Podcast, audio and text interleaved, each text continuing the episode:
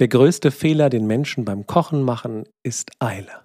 Das hat der Koch Nelson Müller mal gesagt. Der erzählte von Leuten, die sich ganz tolle Rezepte raussuchen. Braten, Eintöpfe, Soufflés und Teige. Dann lesen sie, wie lange das dauert und heizen den Ofen erstmal höher. Weil wenn es drei Stunden bei 160 Grad dauert, dann geht es ja wohl noch schneller bei 260. Und das mit dem Auskühlen ist ja nun auch eher so eine Vorsichtsmaßnahme, oder? Nein, ist es nicht. Beim Kochen bin ich relativ geduldig. Ich habe da auch meistens Musik bei an und wenn der Ofen halt noch braucht, dann können Kelly Clarkson und ich noch eine Runde um den letzten Refrain drehen. Bei allem anderen ist das nicht so. Ich mag Veränderung. Was ich gar nicht kann, ist Stillstand. Macht mich kirre. Und wenn sich eine Routine einstellt, dann könnte ich den Kitt aus den Fenstern kratzen. Wie ist es bei dir? Bist du in deinen Projekten geduldig? Kannst du gut Single sein, weil die richtige Person wird schon kommen? Dauert halt. Oder wie ist es auf der Arbeit? Kannst du gut abwarten, bis du Anerkennung bekommst? Mal ein paar Jahre auf der Stelle treten für den Lebenslauf. Und ein großer Indikator, ob du geduldig bist, fällst du Leuten oft ins Wort. Wer das tut, hört dem anderen nicht wirklich zu. Wenn du anderen ins Wort fällst, dann sagst du damit aus, ich habe längst verstanden, was du sagen willst und weiß es sowieso besser. Man stuft das eigene damit so viel höher ein als alles, was dein Gegenüber sagt, dass du gar nicht zu Ende zuhören musst. So viel toller und richtiger ist deins. Das ist so, als legst du ein Buch nach 50 von 500 Seiten zur Seite und schreibst dem Autor erstmal eine Mail, warum das Ende Murks ist. Ich mache das auch. Also nicht die E-Mails, aber ins Wort fallen. Schlechte Angewohnheit. Kann man sich aber auch wieder abgewöhnen. Dauert halt. Und da ist es wieder. Dauert halt. Veränderung braucht Zeit. Und zwar viel wenn Menschen sich vornehmen, eine Woche nur noch Kohlsuppe zu essen und so dauerhaft ihr Gewicht zu reduzieren. Oder jetzt mal einen Monat keinen Alkohol zu trinken, weil dann ist es auch wirklich keine Regelmäßigkeit mit dem Trinken. Diese Aufbrüche sind edel motiviert, aber Veränderung, echte Veränderung ist ein Marathon. Und Langstreckenläufe bedeuten, du wirst laufen, bis du keinen Bock mehr hast und dann noch zehn Minuten. Die Leistung ist das Aushalten, nicht das Schwitzen. Und Aushalten ist furchtbar schwer. Die Bibel erzählt schon ganz zu Beginn davon, vielleicht weil es eine der großen Grundkonstanten in der Beziehung mit Gott ist. Vertrauen, Geduld, Ausharren. Das kann man in Zeiten von Instant-Suppe, Fastfood und Glasfaserleitungen vielleicht schlecht hören. Die Israeliten ziehen damals durch die Wüste. Das geht gefühlt die ersten Kapitel ewig so weiter. Aber nicht nur für den Leser, auch für die Beteiligten. Ich weiß gar nicht, ob sie wirklich 40 Jahre lang durch die Wüste gezogen sind oder ob sich's einfach nur so angefühlt hat. Ist aber, glaube ich, auch gar nicht wichtig. Es geht um das Erleben. In der Geschichte sind sie wieder unterwegs. Das Land ist karg und trocken. Es ist ein harter Weg. Und dann müssen sie auch noch ein großes Gebiet umgehen, weil da schon ein anderes Volk lebt, das ihnen nicht freundlich gesonnen ist. Es gibt da kein Wasser und kein Essen. Aber Gott lässt sie nicht im Stich. Jeden Morgen liegt Manna für sie bereit. Ein Geschenk des Himmels, eine Speise, die sie nährt und durch die Wüste trägt. Aber die Schrecken des Ortes, von dem sie kamen, sind bald vergessen. Und was bleibt, ist der Frust. Der Frust, dass sie einfach und einfach nicht ankommen. Sie können dieses Essen nicht mehr sehen. Sie können diese Wüste nicht mehr sehen und ich glaube auch, sie können Mose nicht mehr hören, der ihnen dauernd sagt, wird schon. Das hilft Menschen in solchen Lagen tatsächlich null. Wenn du auf irgendwas wartest und es aushalten musst, dann hilft es nicht, wenn jemand sagt, es wird auch wieder gut. Du kannst nicht jemandem Hoffnung überschütten, der wütend ist, dass es ihm schlecht geht. Der fühlt sich weder ernst genommen noch gesehen. Stattdessen benenn das, was du siehst. Du bist echt richtig sauer gerade, dass es so schlecht läuft, oder? Oder versuch einfach zuzuhören. Stell mal eine Rückfrage hier und da. Und es ist auch völlig legitim zu sagen, ich werde auch mit den Nerven am Ende. Kann ich nachvollziehen. Menschen, denen es schlecht geht, kann das gut tun, wenn es jemand einfach mal nachvollziehen kann Oder mal jemand sagt, das ist wirklich ein unfairer Mist, der dir passiert. Die Israeliten empfinden es so. Die können nicht mehr.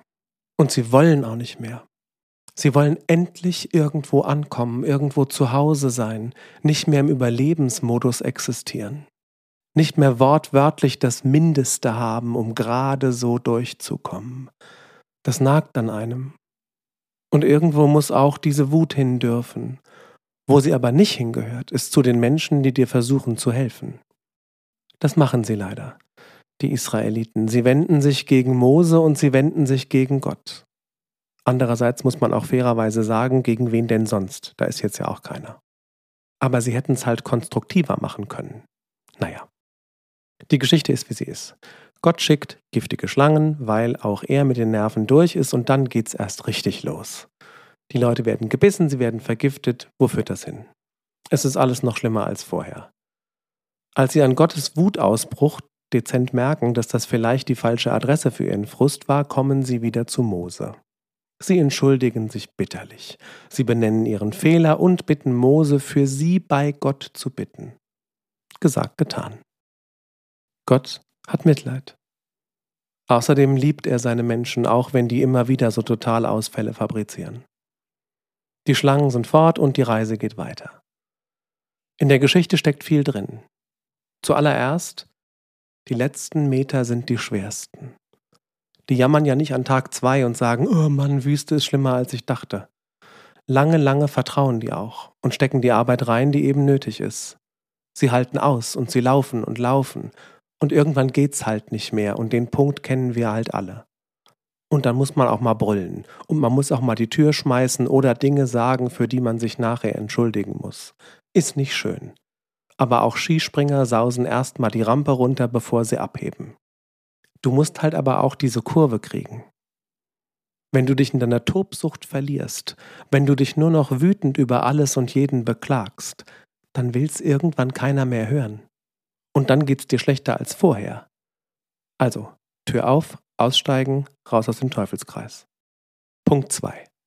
Jedem reißt mal die Hutschnur, auch Gott.